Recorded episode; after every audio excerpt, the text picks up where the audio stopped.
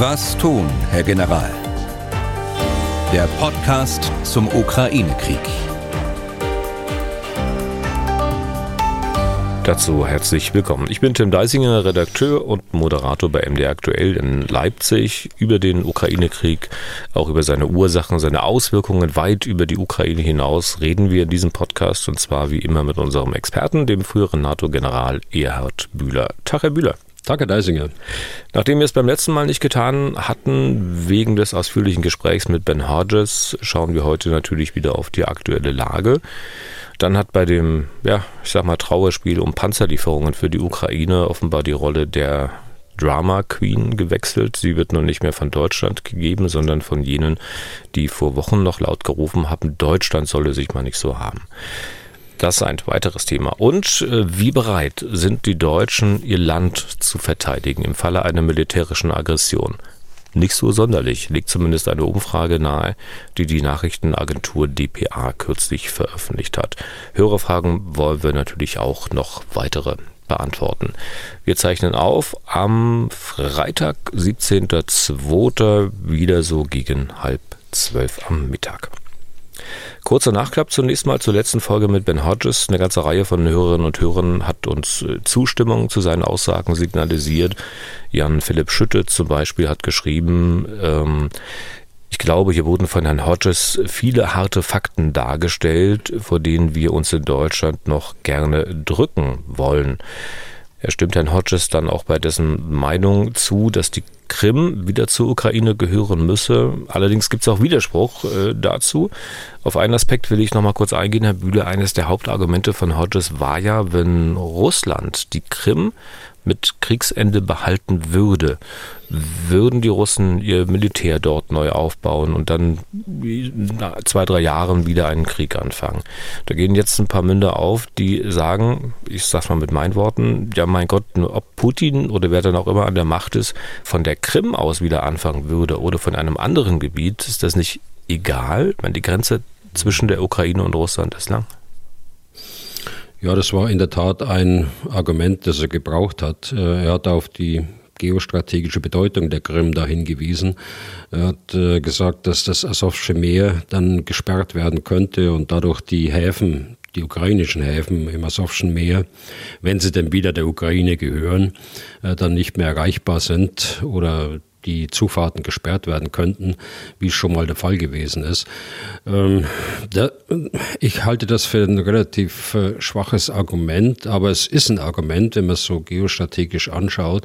Aber es ist deshalb etwas schwach, weil Sie mit Recht darauf hinweisen, dass die die äh, Grenze zwischen Ukraine und Russland und wenn Sie Belarus sogar noch dazu nehmen, äh, sehr lang ist und äh, eben mit Belarus noch länger. Ähm, zur Krim selbst will ich auch mal noch kurz nachfragen. Die russische Schwarzmeerflotte, die ist ja auf der Krim stationiert, Sevastopol. Es ist doch sicher undenkbar, dass wenn die Krim bitte ukrainisch würde, es da einen neuen Vertrag gibt, dass die Russen diesen Stützpunkt für ihre Flotte nutzen dürfen. Also so wie es ja viele Jahre war. Oder wie sehen Sie das? Das wird so sein, denke ich.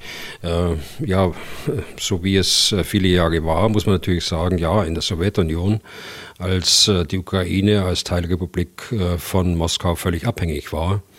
Aber die Ukraine ist nun mal mit Zustimmung Russlands unabhängig geworden in den 90ern. Sie hat ihre Atomwaffen abgegeben und sie hat gleichzeitig der Nutzung von Sevastopol in einem Vertrag zugestimmt. Aber Putin hat so viele Verträge gebrochen, äh, dass ähm, ich auch der Auffassung bin, da würde die, die Ukraine vermutlich nicht äh, zustimmen. Aber insgesamt zu dieser Krim-Frage ist, ähm, glaube ich, als Nachtrag auch zu unserem Gespräch nochmal hervorzuheben, es gibt da eine militärische Lösung, es gibt eine Eroberungslösung für die Ukraine möglicherweise.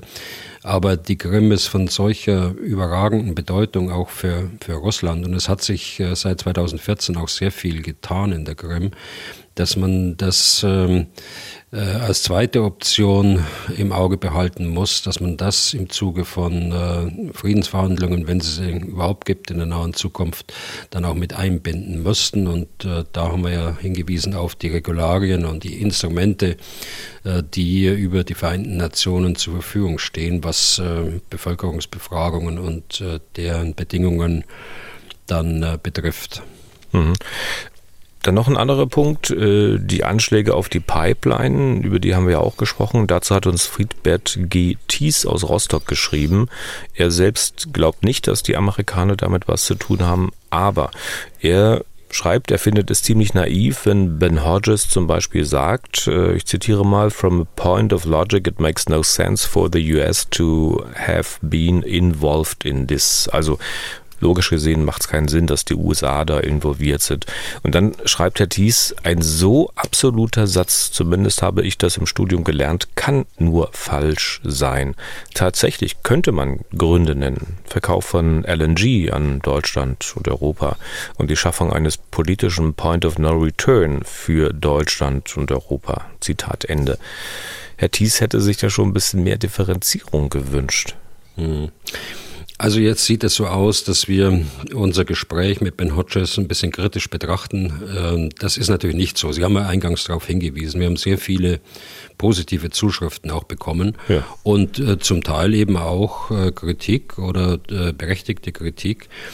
Äh, in dem Fall äh, ist es tatsächlich etwas verkürzt. Äh, logisch gesehen macht es keinen Sinn, dass die USA da involviert sind. Ich meine verkürzt von der Fragestellung von Herrn Thies, denn er hat ja durchaus Argumente dann für diese These gebracht und ich habe einige Argumente auch ergänzt dazu und das betrifft insbesondere eben die Darstellung, dass äh, die USA das bis in höchsten Ebenen, und das muss ja auch vom Präsidenten genehmigt werden, bis in die höchste Ebene also äh, getragen hat und äh, dem zugestimmt worden wäre. Und das halte ich für absolut unplausibel, denn die USA würden niemals riskieren, dass gerade in dieser Phase, wo Geschlossenheit der NATO gefragt ist, äh, dass äh, hier etwas passiert und hinterher in die, in die Öffentlichkeit getragen werden, äh, nicht plausibel. Und auch nicht plausibel, was die Norweger angeht. Äh, die Beteiligung bei der Verbringung des Sprengstoffes auch nicht plausibel, äh, wenn es um die Frage geht, ob dieser Sprengstoff in einer multinationalen Übung dort verbracht worden ist, wo 17 Marinestreitkräfte äh, beteiligt waren der NATO äh, und wo jeder weiß, was der andere tut und jeder sehen kann, was der andere tut. Also deshalb sage ich, äh, äh es ist nicht logisch, äh, mag auch sein, dass es ein Übersetzungsproblem war, es ist nicht logisch, es ist nicht plausibel äh, und deshalb haben wir es ja beide als, als Ente auch bezeichnet, was es auch tatsächlich ist, denke hm. ich. Und es ist ja völlig normal, dass man verschiedene Positionen äh, auf zu verschiedenen Problemen haben kann. Und es war ja immer sozusagen Grundsatz in unserem Podcast seit Anfang an, äh, dass wir Respekt vor anderen Meinungen haben und die nicht runtermachen und als völlig dumm und blöd darstellen, sondern uns versuchen damit auseinanderzusetzen, sowohl von der einen als auch von der anderen Seite und das auch im Falle von Ben Hodges äh, natürlich. Kurze Nachfrage noch von mir. Wir haben ja schon öfter drüber gesprochen, über diese äh, Pipeline. Sie hatten sinngemäß, erinnere ich mich, auch gesagt, naja, was wäre denn, wenn rauskäme, die USA wären da wirklich involviert? Und da hatten sie sinngemäß gesagt, das würde zu einer großen Belastung für die äh, NATO werden. Also denken Sie wirklich, dass in so einem Fall die NATO, ich sag mal, ich spitze wieder zu, auseinanderfliegen würde? Nein, auseinanderfliegen nicht, aber es ist, wäre ganz sicher eine ganz große Belastung. Und äh, das ist eben das Risiko, dass äh, die Amerikaner, wenn es denn so war, dass es überhaupt Überlegungen dazu gab, äh, eines Geheimdienstes, und wenn es so war, dass es dann äh, auch den Entscheidungsgremien bis hoch zum Präsidenten vorgetragen worden ist, eine ganz überragende Bedeutung spielt äh, bei den Amerikanern immer die Risikoanalyse. Was passiert, wenn äh, das tatsächlich dann nicht geheim bleibt äh, in diesem Fall. Und äh, da würde die Geschlossenheit des Bündnisses äh, als Kriterium Nummer eins gelten und äh, weniger andere Motive, die möglicherweise da dann von den Leuten, die das vorbereitet haben, dann äh, gebracht worden sind. Aber nochmal, ich glaube, dass es diesen Entscheidungsprozess noch nicht mal gegeben hat, mhm. so wie er da dargestellt worden ist. Aber Risikoanalyse könnte ja als Ergebnis auch beinhalten, naja, die Deutschen sind sowieso immer so zahm, also die werden schon nicht so viel sagen. Nein, nein. Das, glaub, Das glaube ich nicht. Okay. Äh, kommen wir zu aktuellen Dingen. Zunächst mal, äh, was hier in Deutschland äh, gerade passiert. Heute beginnt die Sicherheitskonferenz in München. Wir wollen da gar nicht groß auf Inhalte eingehen, weil Sie ist ja erst jetzt am kommenden Wochenende. Äh, wir reden dann am Dienstag nächste Woche drüber. Aber es wird ja kräftig darüber diskutiert, ob es richtig war, die Russen zu dieser Sicherheitskonferenz nicht einzuladen. Herr Heusgen, der Chef der Sicherheitskonferenz, äh, der ähm, frühere Top-Diplomat, äh, Merkel-Berater, ähm, hat das gerechtfertigt, äh, will dem Außenminister zum Beispiel Lavrov da keine Plattform geben für seine Thesen. Was halten Sie von dieser Entscheidung? Also er hat es begründet damit, dass die Russen im letzten Jahr eingeladen worden sind und äh, nicht gekommen sind. Im letzten Jahr, das war äh, noch vor Angriffsbeginn, also Mitte Februar, kurz vor Angriffsbeginn. Und da sind sie nicht gekommen und äh, deshalb habe man da äh, Abstand genommen davon. Das war die Begründung, die ich jetzt im Kopf habe, die auch von äh, Botschafter Ischinger, seinem Vorgänger, gebracht worden ist. Ich halte es äh, insgesamt für etwas unglücklich, weil es doch eine Chance äh, gegeben hätte, wenn denn jemand gekommen wäre, das muss ich natürlich dazu sagen, äh, dass man sich dort im kleinen Kreis zusammensetzt.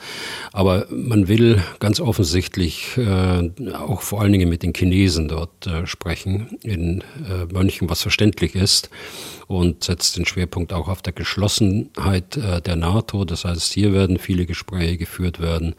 Und drittens, es sind ja 40 Staatschefs da und etwa 100 Minister. Äh, darf man nicht vergessen, die Strahlwirkung dann auch äh, in den globalen Süden, also in all die anderen äh, Nationen, denen man unsere Position dann erklären kann, von unseren äh, NATO-Regierungen. Also das sind äh, die Schwerpunkte, äh, die da gesetzt worden sind. Aber insgesamt hätte ich mir schon gewünscht, Lavrov, äh, der ja über viele Jahre in München war, ich kann mich an keine Konferenz erinnern, wo der nicht da war. und ich war, glaube ich, 17, 18 Mal in unterschiedlichen Funktionen dort. Also äh, etwas unglücklich, aber das ist, darf man nicht, weil Sie das jetzt so personalisieren ist, darf man nicht nur an den Vors auf den Vorsitzenden äh, bringen. Da entscheiden schon andere auch mit. Hm. Das heißt, wenn dem Kanzler diese Entscheidung von Herrn Heuske nicht gefallen hätte und der mit dem gesprochen hätte, dann wäre es vielleicht anders ausgegangen? Also will ich mich nicht einmischen in die internen ähm, Entscheidungsgänge dort. Äh, das will ich gar nicht kommentieren, weil ich es auch nicht genau weiß, wie es im Einzelfall gewesen ist. Ich habe nur darauf hingewiesen, dass der hm. Vorsitzende auch aus meiner Perspektive äh, immer auch äh, andere konsultiert hat und äh, da andere auch mitgesprochen haben. Okay. Und andere ist natürlich die Regierung. Ja. Schauen wir mal auf die aktuelle Lage in der Ukraine selbst. Was hat sich innerhalb der letzten sieben Tage Wesentliches getan? Äh, wir beginnen mal mit den Ereignissen an der Frontlinie. Also wenn ich mit einer erfreulichen äh, Mitteilung da äh, beginnen will, es hat wieder einen Gefangenenaustausch gegeben äh, von äh, etwa 100 äh, Gefangenen, Kriegsgefangenen von einer Seite an die andere und umgekehrt in die Ukraine sind zurückgekehrt äh, viele Kämpfer aus äh, Mariupol, auch aus dem damals stark umkämpften Azov-Stahlwerk. Also das ist die positive Seite, weil sie doch zeigt, äh, dass beide Seiten unter Hilfe des Internationalen Roten Kreuzes, davon kann man ausgehen, auch bereit sind, miteinander zu sprechen und dann zu solchen Abkommen äh, zu kommen. Zur Frontlinie selbst da gibt es im Grunde genommen nicht viele äh, Neuigkeiten. Da gibt es nach wie vor äh, Angriffe der Russen im Bereich äh, Svatove, äh, Kremina, äh, dann der Schwerpunkt äh, bei Bachmut, äh, nördlich und südlich auch davon, in der Stadt Bachmut. Äh, da gibt es weiter südlich den Bereich Avdivka und Wuleda. Überall sehen wir dort äh, Gegenangriffe, offensive Aktivitäten der, äh, der Russen. Insgesamt äh, haben die Russen in den letzten zwei Wochen nach meiner Einschätzung äh, die Gefechtsaktivitäten erhöht, die offensiven Aktivitäten erhöht. Sie haben einzelne taktische, lokale Angriffe geführt. Unter großen Verlusten von Mensch und Material. Äh, die ukrainische Verteidigung hält aber, wenn man den gesamten Frontverlauf anschaut, es gibt äh, nur ganz wenige, manchmal 500 Meter, manchmal ein Kilometer äh, Vorstöße der Russen. Das gilt, wenn ich sage, die, die Verteidigung der Ukraine hält, aber das gilt auch, wenn Bachmut aufgegeben würde. Hier sieht es tatsächlich kritisch aus, wenn man das jetzt nur vom Lagebild her beurteilt. Die äh, Versorgungsstraßen sind äh, nahezu nicht mehr passierbar für die Ukraine. Die beiden Hauptversorgungsstraßen, es gibt noch ähm, ein paar kleine Wege dort und man kann davon ausgehen, dass sie auch viele Vorräte ausgelagert haben dort in Bachmut. Aber selbst wenn sie es aufgeben würden, äh, was auch sein kann, dann wäre das nicht das Entscheidende, glaube ich. Von einer Großoffensive Russland äh, kann man immer noch nicht sprechen. Aus meiner Sicht jedenfalls. Andere sehen das anders. Es sieht aber so aus, dass ähm, äh, eine Großoffensive zwar befohlen worden ist, also jetzt äh, geht in die Offensive, aber die Kraft der russischen Armee reicht nicht aus. Äh, das bestätigt eigentlich auch die Einschätzung, dass die Russen mehr Zeit äh, bräuchten, und diese Zeit ist ihnen von der eigenen Führung nicht gegeben worden. Und äh, es kann sein, dass das, was wir jetzt an offensiven äh, Tätigkeiten sehen, eigentlich kontraproduktiv ist zu dem eigentlichen Ziel, weil die eigenen Fähigkeiten äh, durch die hohen Verluste so stark abgenutzt werden, dass es fraglich ist, ob sie überhaupt äh, nochmal eine große Offensive starten können. Aber ähm, das ist äh, in die Zukunft geblickt jetzt. Das kann genau andersrum sein, dass die Russen äh, durch ihre Mobilmachung, durch die Heranführung von, von Kriegsgerät, von weiterem Kriegsgerät, durch die Umstellung der Kriegswirtschaft äh, so viele Vorteile bekommen auf längere Sicht, dass sie doch eine Gefahr auch für die mittlere Ukraine sein können. Hm. Stichwort Verteidigung am Boden. Vielleicht kann ich an dieser Stelle mal eine Hörerfrage einfügen, weil ja immer von diesen gut ausgebauten Verteidigungsstellungen äh, der Ukraine die Rede ist. Bachmut zum Beispiel hatten Sie angesprochen. Gabor Ballasch aus Neubiberg, äh, wenn das mal nicht ziemlich genau da ist, wo die Universität der Bundeswehr in München ist, ähm, Herr Ballasch möchte, möchte Folgendes wissen. Wie sehen solche Verteidigungsanlagen aus?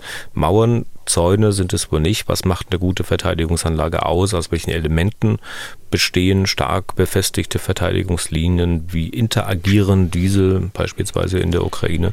Wie sehen solche Anlagen in Deutschland aus? Gibt es solche überhaupt noch? Also ziemlich viele Fragen. Vielleicht können Sie mal den, Herr Bühler, den Aufbau einer solchen Verteidigungsanlage skizzieren. Mhm. Also in Deutschland gibt es das natürlich nicht. Das ist äh, in der Ukraine gemacht worden in Vorbereitung auf einen Angriff. Äh, das sind keine ähm, Schützengräben, so linear angelegte Schützengräben, äh, sondern das sind wirklich Verteidigungsstellungen, die auch mit schwerem Gerät geschaffen werden müssen. Sie werden aufgebaut nach einer Geländebeurteilung, wie wir sagen, also einer Analyse des Geländes, was gibt das Gelände her für die Verteidigung, was gibt die, das Gelände her für den Feind, welche Annäherungsmöglichkeiten hat er, welche Absicht vermute ich dann da auch dahinter. Also das Gelände spielt dabei eine große Rolle. Wie äh, verstärke ich das Gelände mit meinen Verteidigungsstellungen?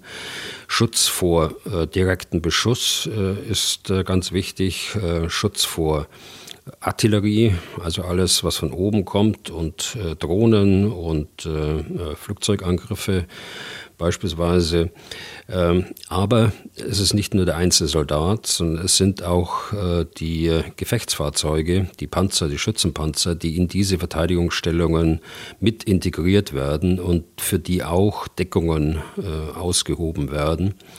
Die äh, zweite Sache ist, neben dem Schutz sind die Wirkungsmöglichkeiten, also die gegenseitige Unterstützung der einzelnen Truppenteile, auch äh, flankierend, äh, Wechselstellungen. Man darf nicht zu lange in den Stellungen sein. Man muss eine Stellung auch mal aufgeben können.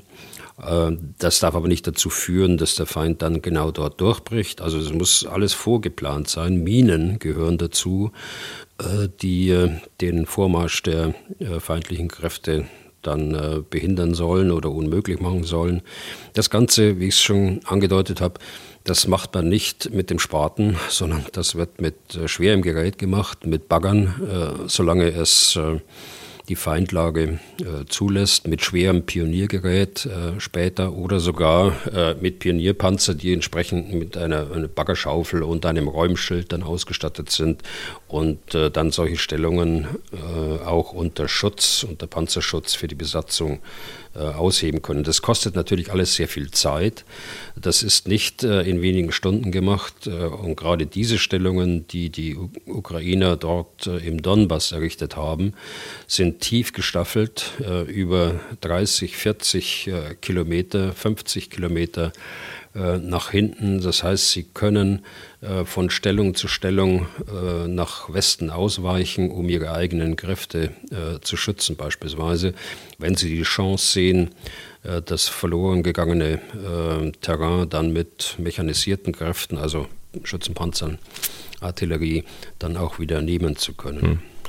Habe ich Sie recht verstanden, dass im Falle des Falles äh, müsste das in Deutschland alles getan werden? Da ist nichts vorbereitet. Da gibt es nicht irgendwelche schon Erdwelle, die man jetzt möglicherweise nicht so richtig erkennt, sondern das muss alles, dann müsste alles neu gemacht werden. Da, natürlich müsste alles neu gemacht werden. Warum? Weil es keine unmittelbare Bedrohung gibt äh, für für Deutschland und äh, deshalb hat man das auch nicht gemacht. Das war im Kalten Krieg mhm. etwas anders. Äh, Stichwort Elbe-Seitenkanal, der natürlich auch als äh, militärischer Sperrgürtel äh, verwendet worden ist. Auch sein Wasser hätte genutzt werden können, um Gegenden zu fluten. Also das ist anders. Es gab auch vorbereitete Sperren, äh, Sprengstoffsperren an Straßen, an Straßenengpässen äh, entlang der Grenze in den Mittelgebirgen in insbesondere, das waren Sprengschächte, die mit Sprengstoff gefüllt worden sind. Solche baulichen Vorbereitungen, die gibt es aber heute nicht mehr. Ist mit gutem Grund, denn äh, die äh, Bundesrepublik ist heute nicht mehr Frontstaat. Äh, wir brauchen auch mit einem solchen Angriff nicht rechnen hier bei uns und deshalb macht man von diesen Möglichkeiten keinen Gebrauch mehr. Ob man jetzt nach den Erfahrungen der Ukraine ob man dann äh, wieder zurückkommt, das ist eine ganz andere Frage äh, und bei einer Verschärfung der Sicherheitslage ohnehin. Dann kommen wir zurück zur aktuellen Lage in der Ukraine. Es gab in dieser Woche wohl auch wieder Angriffe mit Raketen bzw. Marschflugkörpern, auch im Westen der Ukraine. Ja, es, es gab die, den letzten großen Angriff am vergangenen Freitag, als sie noch in Urlaub waren. Ähm, und äh, das hat sich fortgesetzt äh, nach sechs Tagen, also gestern äh, wieder. Nicht so stark, 36 Raketen, manche Zahlen sagen 32 und Raketen und Marschflugkörper sind in der Ukraine eingeschlagen, auch in der westlichen Ukraine. Sie sind wie immer abgeschossen worden aus dem Bereichen Kaspisches Meer, äh, Kursk, äh, diese Gegend, also über Russland von Flugzeugen abgeschossen worden und äh, in dem Fall von einer Fregatte aus dem Schwarzen Meer. Die äh, Besonderheit ist eigentlich, die ich sehe, dass äh, es nur sechs Tage waren. Äh, Zwischenraum, es ist relativ kurz, wenn man das sieht, was in den letzten zwei Monaten hier stattgefunden hat. Insgesamt sehen wir die Luftoperationen seit Oktober. Es sind äh, erstmals Ballons verwendet worden, die die Luftverteidigung der Ukraine irritieren sollten, sie möglicherweise auch ausspähen sollten. Äh, es sind zum ersten Mal seit langem Marschflugkörper wieder nachts verwendet worden. Äh, es sind keine Drohnen dabei, nach wie vor. Also da scheint ein absoluter Engpass äh, zu sein. Und es sind sehr viele Altsysteme, sehr unpräzise Systeme verwendet worden. Auch äh, sollen Raketen, die keine Sprengköpfe getragen haben, äh, benutzt worden sein, die also einzig allein äh, dazu dienen, die Luftverteidigung dort zu erschweren, die ukrainische sie also auch zu irritieren, sodass äh, wertvolle Abfangraketen dann äh, gegen äh, Dummies verschossen werden. Also so würde ich das beschreiben, was hier gestern stattgefunden hat und habe ich es recht verstanden, die Anzahl der eingesetzten Raketen, der russischen Raketen, war deutlich kleiner als bei den vorangegangenen Wellen?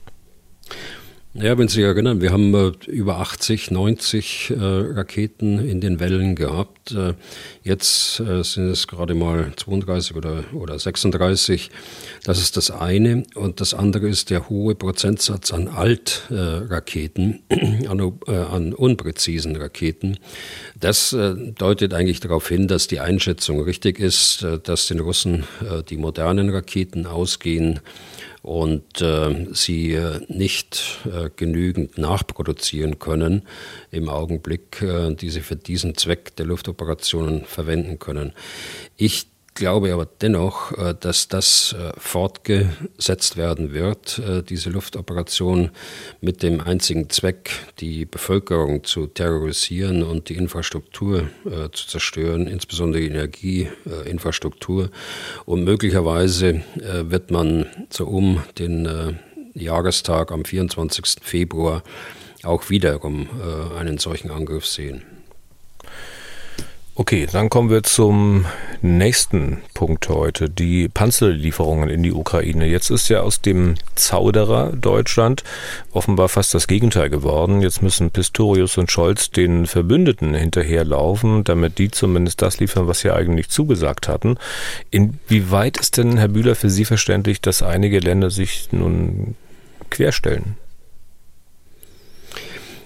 Ich darf vielleicht nochmal äh, Ganz kurz, um mit einer positiven Nachricht zu beginnen, auf die Luftoperation und die Konsequenzen äh, kommen.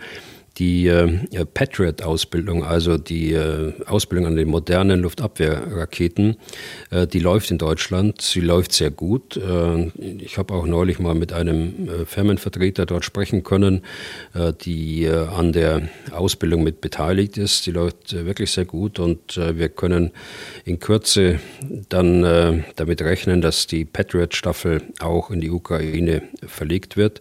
Also Ausbildung von ukrainischem Personal meine ich natürlich äh, also dass das ukrainische Personal das betreiben kann. Das wird der Ukraine sehr stark helfen, denke ich, äh, insbesondere weil die Patriot äh, auf weitere Entfernung wirksam werden kann als das, was sie bisher haben. Zu den Panzern, ja, es ist in der Tat so, dass jetzt einige Nationen, die vorher signalisiert haben oder Vertreter dieser Nationen signalisiert haben, dass sie bereit wären, und jetzt sieht das äh, ganz anders aus. Wobei ich da äh, schon einen Unterschied machen will. Manchmal hören wir auch ähm, über unsere Medien äh, Stimmen von Politikern aus verschiedenen Ländern zu, die und nehmen sie für, für die Wahrheit, die im Grunde genommen auch nicht autorisiert sind, sondern das sind Meinungsbilder. Wenn ich da an die äh, Vorsitzende oder Vorsitzenden des Verteidigungsausschusses in Paris denke, äh, was da gesagt worden ist bezüglich der, der Flugzeuge und hat so den Eindruck erweckt, als ob Frankreich bereit wäre. Hinterher stellt sich heraus, das ist äh, gar nicht so. Und das, der zweite Punkt für diese, für diese Verzögerung, die wir jetzt haben, das ist einfach, weil hier eine politische Entscheidung auch getroffen worden ist, die äh, noch nicht fundiert untersucht worden ist, weil man es noch nicht gemacht hat, weil man es teilweise auch nicht zugelassen hat und es auch nicht wollte. Und das war nicht nur bei uns so, sondern es war eben auch in anderen Ländern so, sodass das Ergebnis jetzt ist, dass äh, das deutsche äh, Bataillon mit dem moderneren Typ, das Leopard 2A6, aus 14 deutschen Panzern besteht und äh, es soll noch drei Portugiesen dazukommen. Schweden, wo Stimmen eigentlich da waren, Finnland, äh, wo Forderungen auch gestellt worden sind äh, nach Lieferung von Leopard, äh, halten sich äh, schwer zurück, kann man verstehen, äh, denn sie gehören noch nicht der NATO an. Und äh, auch das ist ein Gesichtspunkt in deren innenpolitischer Diskussion jetzt. Äh, wenn wir noch keine Sicherheitsgarantie haben, dann können wir auch die Systeme aus dem Bestand, aus dem eigenen Bestand nicht abgeben. Und äh, Spanien äh, gehört auch dazu. Hm. Aber ich bin zuversichtlich, nach wie vor zuversichtlich, dass es irgendwie gelingen wird äh, in den nächsten Wochen, dort äh, auch mehr als die deutschen, die portugiesischen Panzer dann in die Ukraine zu bringen. Aber die Argumente aus den NATO-Staaten, habe ich das recht gelesen, sind ja eigentlich fast die gleichen wie die, die Deutschland immer gebraucht hätte, nämlich wir haben eigentlich nichts, was wir weggeben können. Ja, ja, das, das ist so. Ähm, gut, äh, bei Schweden und Finnland ist die Situation etwas anders. Äh, oder äh, man hat äh, festgestellt, dass die Fahrzeuge in einem so schlechten Zustand sind, dass man sie nicht zeitgerecht äh, bringen kann. Das könnte auch bei dem einen oder anderen Staat eine Rolle spielen für diese Zeitverzögerung, die da jetzt kommt. Hm. Jetzt sagen Sie, Sie sind zwar optimistisch, aber man hat halt diese Zeitverzögerung, beziehungsweise es kommen am Ende dann tatsächlich doch weniger, als man irgendwann mal zugesagt hatte. Was hat denn das für Auswirkungen auf die Fähigkeiten der Ukraine? Also zunächst auch hier die äh, positive Botschaft vielleicht, wenn man ganz kurz mal auf die Marder-Situation, also die Schützenpanzer schaut. Die, äh, da gibt es schon positive Entwicklungen. Die, die Ausbildung läuft äh, ganz offenbar sehr gut äh, für die Ukraine. Man hat jetzt auch die Panzer zusammengeführt, aber leider ist es schon so, dass das Versprechen, das noch vormals angekündigt worden ist, dass sie nicht aus dem Bestand der Bundeswehr kommen, sondern aus dem Bestand der Industrie, die ja 88 Marder noch dastehen hat. Ähm, die Zusammensetzung, die jetzt berichtet wird, ist 20 äh, kommen aus der Industrie. Sie waren eigentlich vorgesehen für Griechenland. Griechenland verzichtet erstmal darauf und Griechenland wird später äh, bedient werden. 16 kommen aus äh, dem Übungsverband, aus dem Gefechtsübungszentrum da bei Gardelegen, Magdeburg, Altmark, in der Ecke. Und, und der Rest, vier bis acht äh, nach meiner Einschätzung, die werden aus einem aktiven äh, Bataillon genommen werden müssen. Okay, und was nun die Auswirkungen auf die Fähigkeiten der Ukraine betrifft? Naja, richtig, das war Ihre Frage gerade eben. Ich habe hab nur der Vollständigkeit halber die Marder nochmal mit reingebracht. Naja, die Ukraine hätte frühzeitiger wieder in die Initiative gehen können oder die Initiative behalten können, äh, wenn man Monate vorher äh, das schon vorbereitet hätte, äh, auch im Geheimen. Das hätte ja gar nicht öffentlich sein müssen, sodass, wenn die Politik entscheidet, dass dann tatsächlich auch eine Option auf dem Tisch liegt. Die Ukrainer brauchen diese Waffensysteme, sie brauchen sie zur Abwehr der Angriffe. Und sie brauchen sie auch zur Wiederherstellung der territorialen Integrität. Hm. Äh, kurz noch eine Frage, ich weiß nicht, ob Sie die vielleicht als abseitig äh, bezeichnen würden. Kann das sein, dass man sich unter den Verweigerern äh, abgesprochen hat? Also zwar abgesprochen, Deutschland so lange zu drängen, bis es irgendwann in einer Führungsposition ist, in der man es gerne hätte, um sich dann aber zu sagen, naja gut, wenn die Deutschen, äh, wenn wir sie erstmal dort haben, äh, dann, äh, dann können die auch mehr liefern, als sie wollen. Aus der Führung kommen mhm. sie ja schlecht wieder raus. Naja, es, es gibt sicher ein paar Leute, die sich solche Gedanken machen. Ähm, ein paar Leute im Umfeld der Entscheider äh, bei den anderen Nationen. Äh, ein paar Stimmen kenne ich auch aus dem akademischen Bereich. Äh, aber offizielle Positionen äh, sind das nicht dazu steht äh, auch viel zu viel auf dem Spiel. Und äh, da will man sicher die Geschlossenheit äh, nicht riskieren. Es sind eher praktische Fragen, äh, die jetzt zu lösen sind. Äh, und äh, diese praktischen Fragen, die kosten eben Zeit. Hm. Und äh, Druck machen muss er jetzt unter anderem der deutsche Verteidigungsminister. Ne? Allein schon an der Art, wie er Druck macht und wie er in der Öffentlichkeit kommuniziert, sieht man, dass der seinen Job offenbar doch ein bisschen anders versteht als seine Vorgängerin. Welchen Eindruck haben Sie denn von ihm jetzt mittlerweile? Also ich habe jetzt auch nur Quellen, die Ihnen auch zur Verfügung stehen. Ich habe da jetzt niemand gefragt in, im Ministerium dazu, sondern äh, ich weiß es auch nur aus den, aus den Medien und das, was ich ja selbst sehe. Also ich finde das sehr gut. Also er trifft den, den richtigen Ton. Äh, man sieht es auch in den Bildern, er hat keine Berührungsängste äh, vor, dem, vor den Soldaten. Ähm, er kann führen, ähm, hat also auch Führungserfahrung, er hat äh, Verwaltungserfahrung. Er spricht mit klaren Worten, eine klare Ansage, sagt, was nicht gut war, ist engagiert. Und das ist schon bemerkenswert, weil er doch auch ein Stück weit ins kalte Wasser geworfen worden ist. Das ist, ging so ähnlich äh, dem äh, damaligen Verteidigungsminister Strock, der von heute auf morgen das Amt übernehmen musste, ohne Vorbereitungszeit. Und dafür ist es wirklich äh, bemerkenswert. Im Übrigen äh, Stichwort Strock, auch vom Typus her, jedenfalls wie er das Amt angeht, finde ich da schon ein paar Ähnlichkeiten. Mhm. Und weil wir bei Kampfpanzern sind, ähm, Christian Köhler hat uns eine Mail geschrieben und zwar mit dem Betreff schön geredet. Also diese Bemerkung, die geht an Sie, Herr Bühler. Er bezieht so. sich auf die Folge 91, in der Sie wohl gesagt haben, dass der Leopard 2 dem russischen T-72 in jeder Hinsicht überlegen sei. Also ich habe jetzt nicht mehr in Erinnerung, ob Sie wirklich gesagt haben, in jeder Hinsicht, aber sei es mal drum. Die Gegenargumente von Herrn Köhler äh, sind wie folgt. Ich lese kurz vor. Der Leo 2 ist circa 10 Tonnen schwerer, er ist 70 Zentimeter höher, er braucht einen Mann mehr Besatzung, er lädt automatisch nach, hat eine Reichweite, die bestenfalls gleichwertig ist. Zitat Ende. Haben Sie also den Leopard 2 schön geredet? Ja, sieht äh, fast so aus, aber äh, so ganz ist es nicht. Äh, denn ich habe gesagt, und äh, das habe ich noch gut im Ohr, ähm, er dürfte dem äh, T-72 in jeder Hinsicht überlegen sein, was Feuerkraftschutz, Beweglichkeit äh, angeht. Und äh, das mussten wir bisher ja nicht ausprobieren. Deshalb sage ich dürfte. Äh, der T72, auch das habe ich gesagt, hat die Stärke, dass er frontal sehr gepanzert ist. Das hängt mit der Einsatzart und mit den taktischen Erfordernissen zusammen, unter denen der T72 konzipiert und dann gebaut worden ist. Aber der Köhler hat natürlich schon recht. Äh, der Leo ist schwerer, aber deshalb ist der Motor auch doppelt so stark. Äh, das muss man auf der anderen Seite sagen. Es ist auch richtig, dass äh, die Besatzung nur aus drei statt vier Soldaten besteht.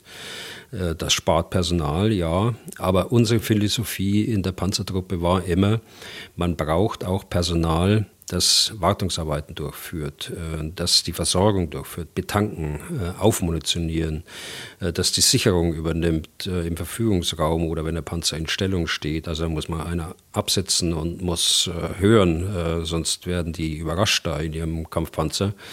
Das verstehe ich jetzt unter Sicherung.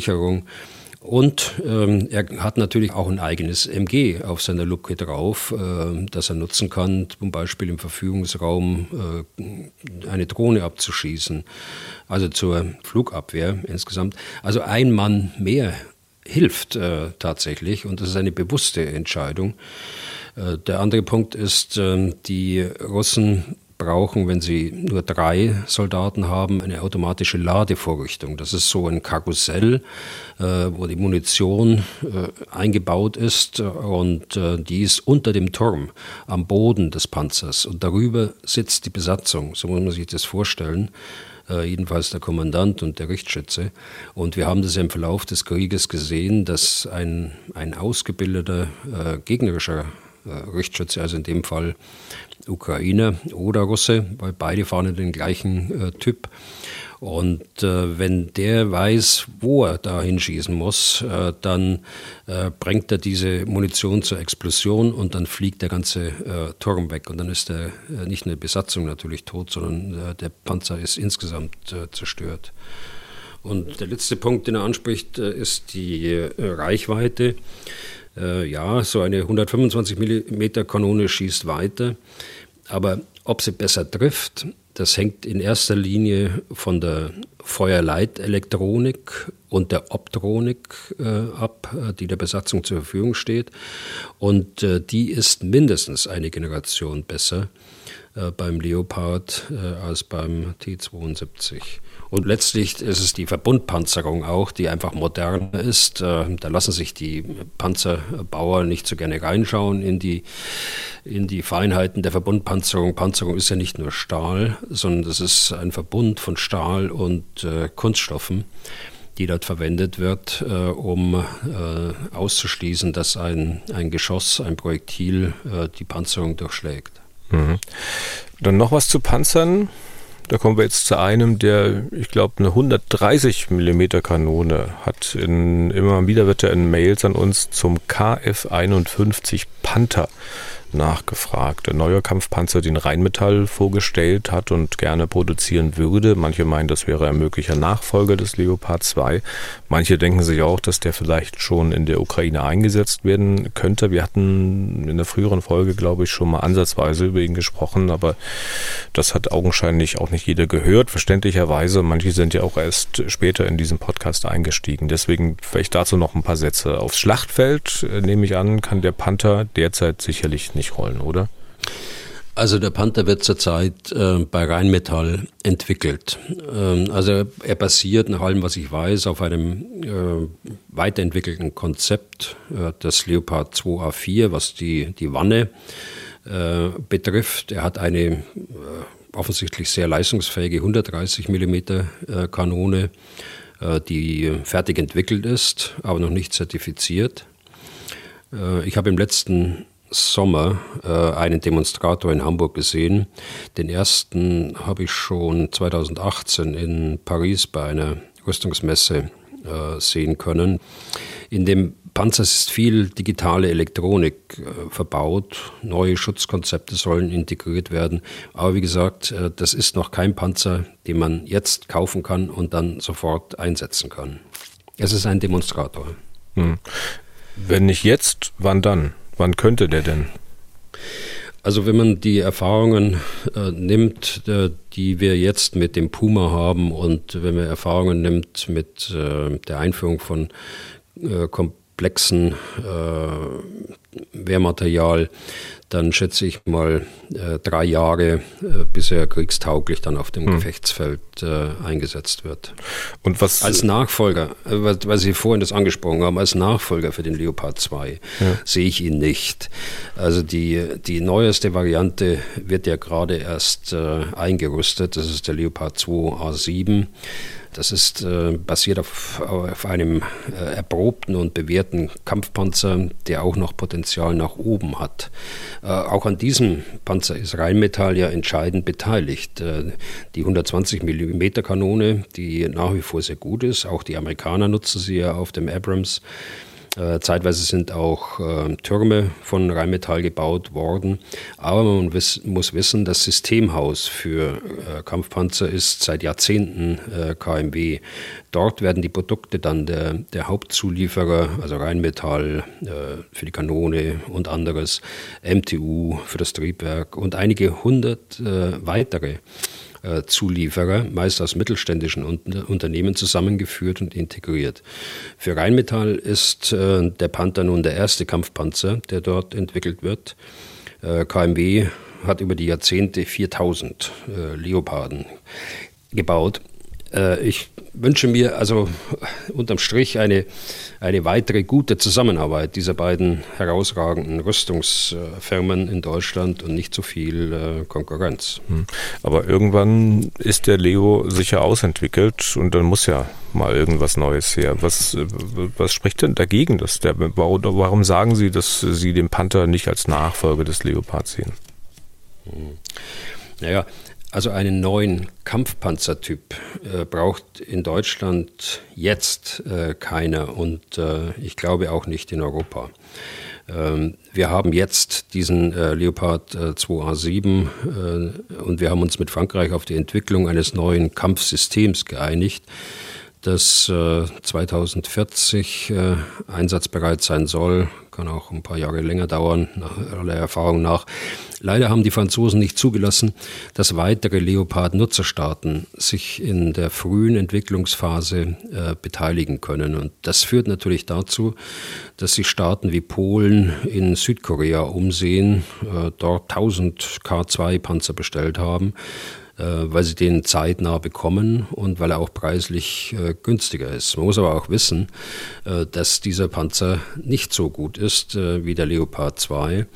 Ähm, das hat die Auswahl von Norwegen gerade bestätigt. In harten Auswahltests zwischen dem Leopard 2A7 und dem K2 aus Südkorea hat der Leopard 2 gesiegt und die die Norweger haben sich für den äh, Leopard entschieden. Also in Europa braucht es eigentlich keinen asiatischen äh, und auch keinen zusätzlichen Kampfpanzer. Wir haben schon genug Typen und die EU-Staaten haben ja immer die Vielzahl von Typen von Waffensystemen angeprangert. Zu Recht. Und jetzt kommt genau das Gegenteil. Nein, wir müssen sehen, dass wir Gemeinsamkeit äh, in der Entwicklung und äh, Konsolidierung der Rüstungsindustrie in Europa insgesamt bekommen und nicht zusätzliche Konkurrenz und zusätzliche Typen. Mhm. Aber der Panther ist ja nun mal da oder fast fertig entwickelt. Woher weiß man denn heute, dass dieses deutsch-französische System, von dem Sie gesprochen haben, besser sein könnte als der Panzer? Da 2040, da hat man jetzt noch nicht mal einen Prototypen und auch noch gar keinen, äh, kein, kein Raubkatzennamen. Also gibt es überhaupt noch einen, der nicht belegt ist? Das äh, weiß ich jetzt tatsächlich nicht. Da müsste ich mal drüber nachdenken. Das ist im Übrigen immer ein, ein äh, wichtiger Entscheidungsprozess auch. Wie heißt er denn schließlich?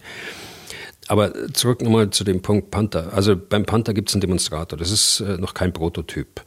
Ähm, für einen kurzfristigen Bedarf sollten wir also bei der bewährten Leopard-Familie bleiben. Das ist also für Deutschland. Gleichzeitig sollten wir die Entwicklung des deutsch-französischen Projekts weiter vorantreiben. Äh, da sind viele neue Konzepte vorgesehen, dezentrale Konzepte auch. Also nicht nur ein Panzer, äh, der alles kann, sondern äh, möglicherweise mehrere Plattformen. Die eine Plattform mit dem Effektor, also mit der Waffe, die andere Plattformen mit der entsprechenden Sensorik. Äh, alles äh, kann autonom oder ferngesteuert äh, betrieben werden.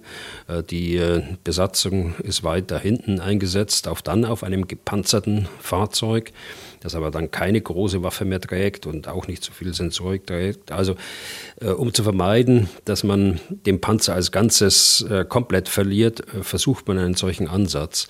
Mal sehen, wie erfolgreich das wird. Wir müssen es auf jeden Fall dahingehend äh, vorantreiben, dass äh, an diesem Projekt, an dem übrigens auch KMW und Rheinmetall beide beteiligt sind, auch der französische Konzern äh, Nexter, wir müssen äh, die Franzosen dazu bringen, dass äh, die Teilhabe an, von anderen europäischen Nationen äh, zugelassen wird. Das wäre eine europäische Rüstungspolitik, die zielführend ist äh, und zu weniger Typen, dabei höheren äh, Stückzahlen, äh, geringerem Einkaufspreis, geringeren Lebenswegkosten und mehr Interoperabilität äh, führt. Andernfalls, wenn wir das nicht tun, entwickeln die Italiener, die Franzosen, die Deutschen, die Briten wieder eigene Kampfpanzer, wie es auch schon war. Andere kaufen von der Stange in Südkorea oder in den USA oder bauen in Lizenz Kampfpanzer aus diesen Staaten. Und das kann keiner wollen. Okay.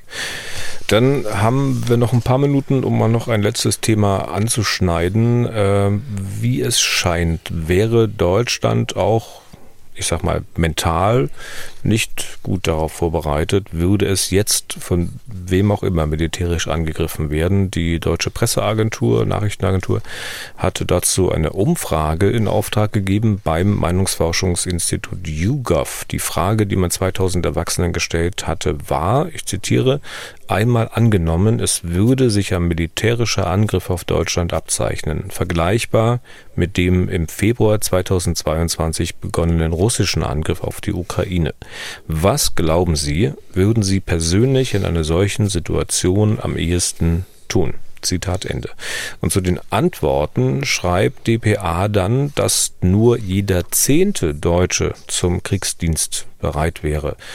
Das ist eine Einstellung, die sich offenbar deutlich von der Einstellung unterscheidet, die man verbreitet in der Ukraine findet. Äh, was geht Ihnen denn da durch den Kopf, Herr Bühler, wenn Sie sowas lesen? Also, als ich das erstmals gelesen habe, ging mir durch den Kopf, ähm, dass ich das gar nicht zielführend finde, überhaupt eine solche Studie zu machen. Es gibt äh, keine konkrete Bedrohung. Äh, ja, es gibt eine abstrakte, aber die ist äh, so abstrakt, dass man die persönliche Betroffenheit nicht abfragen sollte aus meinem Grund, aus meinem ähm, Ermessen die Menschen, die gefragt worden sind, äh, die äh, geben ja ihre Antwort vor dem Hintergrund äh, der Bilder des Krieges, die Bilder aus Bachmut beispielsweise, und sind gefragt, ob sie sich, ob, ob sie bereit wären, dort auch in einem solchen Szenar sich einzusetzen. Und natürlich will das keiner. Äh, und äh, deshalb kann man auch erklären, warum die Zahl so niedrig ist. Äh, die Folgerung ist ja eine andere. Wir müssen vermeiden, dass es überhaupt zu einem solchen Szenar kommt, wie wir es in den Bildern vom Bachmut sehen. So etwas darf es in Deutschland nicht geben.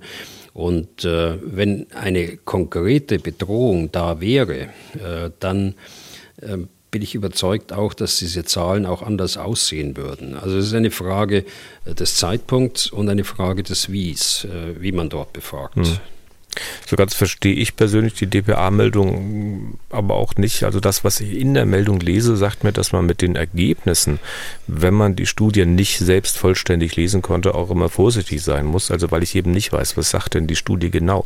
Ich will es mal kurz erklären. Also die äh, DPA hat die Meldung herausgegeben mit der Überschrift im Angriffsfall wäre jeder zehnte Deutsche zum Kriegsdienst bereit. So, und dann beginnt die eigentliche Meldung mit dem Satz, im Falle eines militärischen Angriffs auf Deutschland wäre laut einer Umfrage gut die der zehnte Bundesbürger darauf eingestellt, sein Land mit der Waffe in der Hand zu verteidigen. Also man mag mich jetzt äh, kleinlich nennen, aber für mich ist es schon ein großer Unterschied, ob jemand bereit ist, mit der Waffe zu kämpfen oder ob er darauf eingestellt ist, das zu tun. Also ergo sagt mir die Meldung dann auch eigentlich nicht so viel. Nein, sie, sie sind da nicht kleinlich. Ähm, aber äh, schon ein bisschen äh, spitzfindig, äh, glaube ich jetzt, ähm, wenn ich das sagen darf. Aber ganz kurz, ich komme gleich zum Punkt nochmal, ganz kurz nochmal zu den, zu den äh, Umfrageergebnissen. Es gibt ein amerikanisches Institut, das jedes Jahr solche Fragen stellt äh, und die sehr viel Erfahrung haben. Dieses, äh, was gerade in Rede stand, was die, die PA in Auftrag gegeben hat, kommt von einem britischen Institut. Interessant sind auch die internationalen Vergleiche. Und da sind wir mit den Österreichern, mit den Niederländern, äh, mit den Belgiern, Spaniern äh, in einem Boot. Also das ist nicht so, dass Deutschland eine Sonderstellung hätte. Eine Sonderstellung haben äh, beispielsweise Länder wie Finnland, äh, äh, das an zweiter Stelle regelmäßig äh, taucht auf Schweden. Also die Neutralen, da ist die Verteidigungsbereitschaft am höchsten. Und der dritte Platz ist regelmäßig auch von den Schweizern besetzt. Gerade in den Neutralen ist es von Anfang an einfach so, dass die Leute eher bereit sind. Aber nochmal jetzt zu der Frage, bereit oder, oder darauf, darauf eingestellt. eingestellt. Also meine Spitzfindigkeit, genau. Die Spitz, genau. Naja, das, das, das ist eben so. Man muss äh, genau wissen, äh, auf, auf, welche, auf welche Frage hat denn äh, der Teilnehmer dort geantwortet. Äh, und äh, ja, wie, wie sind die Möglichkeiten, wie hätte er denn antworten können? Und das wird ja in der Regel dann nicht veröffentlicht und deshalb kann man das schwer interpretieren. Aber ich schaue mir diese Studie gerne nochmal an, das ist jetzt eine erste äh, Beurteilung, aber ich nehme das zum Anlass, mir diese Studie mal anzuschauen und ich komme da zurück. Hm. Eigentlich ist das ja immer so bei Umfragen, ne? also dass man die genaue Frage wirklich kennen sollte und auch, wie Sie gesagt haben, die Antwortmöglichkeiten, die da vorgegeben werden. Ansonsten kann es ja wirklich schnell zu Fehlinterpretationen kommen. Und äh, Stichwort Interpretation, dann ist ja auch die Frage, warum sind die Deutschen so eingestellt? Ähm, da gibt es eine interessante Interpretation von außen, aus der Schweiz, von der Neuen Zürcher Zeitung. Ähm, also da nimmt der Autor erstmal den Historiker Michael Wolfsohn, der offenbar sagt, naja, das liegt daran, dass die Deutschen Ichlinge seien, die das Wir nicht mehr kennen. Äh, würden Sie mit dieser Interpretation mitgehen?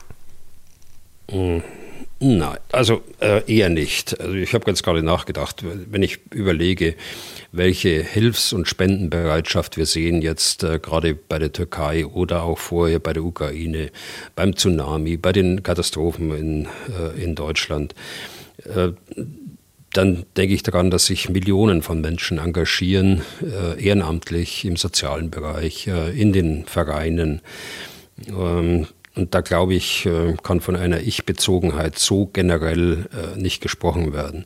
Es gibt natürlich auch ähm, Tendenzen, äh, das beobachtet man in Großstädten, das kann ich hier in Berlin auch sehen, dass äh, bei, bei jüngeren Generationen, wobei aus meiner Perspektive die Jüngeren äh, dann schon Opa sein können, muss ich mal ehrlicherweise sagen, äh, dass man dort äh, die Meinungen anderer nicht mehr so akzeptiert, dass man tatsächlich auf, äh, auf das Ich achtet. Aber das sind Einzelfälle, aber generell würde ich das nicht als Motiv so stehen lassen.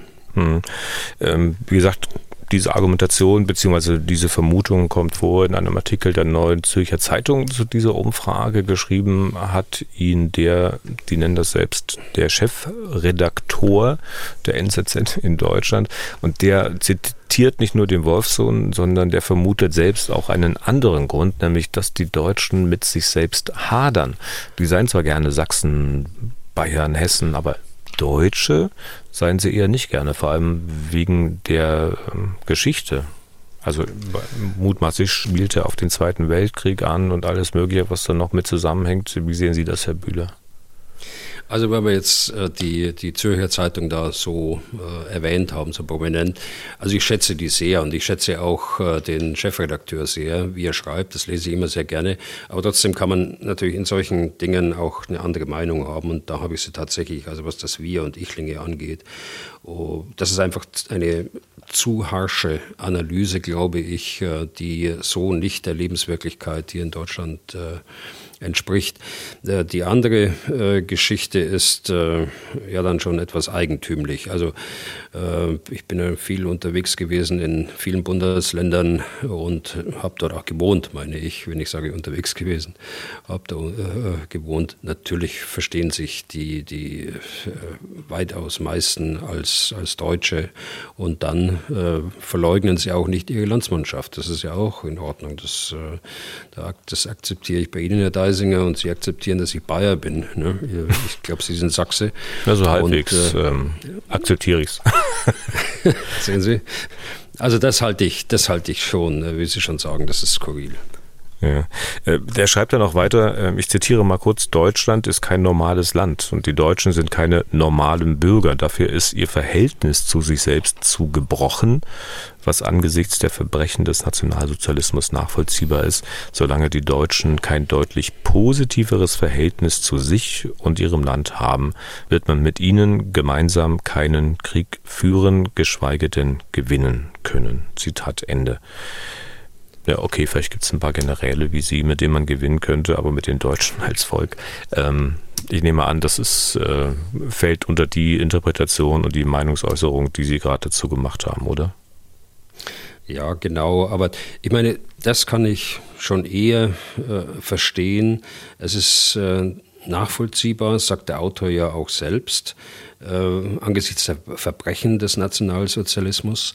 Da ist es in anderen äh, Ländern äh, nicht so. Äh, da gibt es eine ungebrochene äh, Tradition im Grunde genommen, auch wenn sie gerade im äh, Mittelalter und in der, in der Neuzeit dann später auch, auch für äh, Verbrechen gegen die Menschlichkeit äh, verantwortlich sind, wenn auch nicht in dem Ausmaß. Also vergleichen kann man das nie. So historische Vergleiche sind nicht gut, aber äh, sie haben dennoch ein ungebrochenes äh, Verhältnis.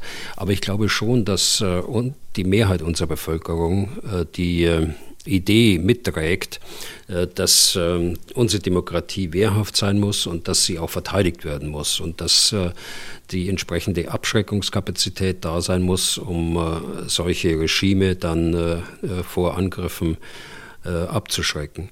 Hm. Ich glaube auch, dass die, äh, die Bevölkerung bereit wäre, äh, die Bündnisverteidigung auch mitzutragen, also auch Polen zu helfen, den Balten äh, zu helfen. Wenn auch, und das ist die Umfrage, die, mich, die mir am meisten Sorgen äh, macht, diese äh, Zahl doch sehr niedrig war, die ich da in einer Umfrage gesehen habe also da könnte durchaus mehr da sein, mehr Solidarität, denn das ist tatsächlich die Geschäftsgrundlage eines Bündnisses, dass man füreinander einsteht. Mhm.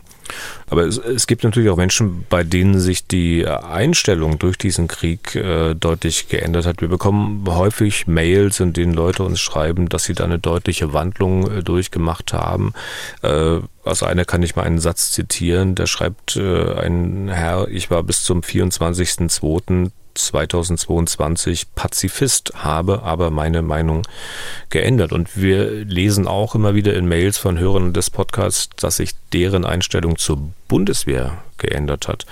Herr Bühler, nun laufen Sie sicher längst nicht mehr in Uniform über den Kudamm, haben Sie wahrscheinlich auch in der aktiven Zeit nicht getan, aber ähm, spüren Sie das auch? Also wenn Sie mit allen möglichen Leuten reden, dass sich dazu mit der, bei der Einstellung zur Bundeswehr was geändert hat? Ja, ich glaube schon. Äh, wobei die Bundeswehr eigentlich immer hohe Zustimmungsquoten hatte äh, in den Umfragen, die auch jährlich gemacht werden. Äh, da war die Bundeswehr regelmäßig äh, als öffentliche Institution an der Spitze oder in der Spitze mit über 80 Prozent Zustimmungsquote. Äh, aber ich sehe äh, dennoch noch mehr Zustimmung eigentlich jetzt zu der Frage, wie stattet man die Bundeswehr aus, wie organisiere ich eine, eine wehrhafte Demokratie, wie statte ich auch die Abschreckung aus. Und ähm, da wird es ja jetzt in den nächsten Tagen auch ähm, zu einem entscheidenden Datum kommen. Äh, wie statten wir die äh, Streitkräfte finanziell aus? Hier wird ja jetzt vom Finanzminister der Vorschlag für die Eckwerte für den nächsten Haushalt und für die nächsten Jahre äh, präsentiert werden. Und da können wir alle gespannt sein, ob sich das dann da auch so widerspiegelt. Okay. Und damit sind wir durch für heute. Vielen Dank für Ihr Interesse. Anmerkungen, Kritik, Fragen werden Sie los, entweder per E-Mail unter general.mdraktuell.de oder auf unserer Telefon-Mailbox 0800 637 3737. Was tun, Herr General, gibt es auf mdr.de, in der ARD Audiothek und überall da, wo es sonst noch Podcasts gibt. Herr Bühler, wir hören uns am Dienstag wieder. Das ist der Tag, äh, an dem Putin seine Rede zur Lage der Nation halten will und äh, dann in der nächsten Woche auch am Freitag, 24. Februar, das ist der Jahrestag des äh, Beginns des Krieges. Also dann ist der Krieg genau ein Jahr alt. Bis Dienstag erst einmal und vielen Dank für heute. Ja, gern geschehen, Herr Deisinger. Bis Dienstag. Was tun, Herr General? Der Podcast zum Ukraine-Krieg.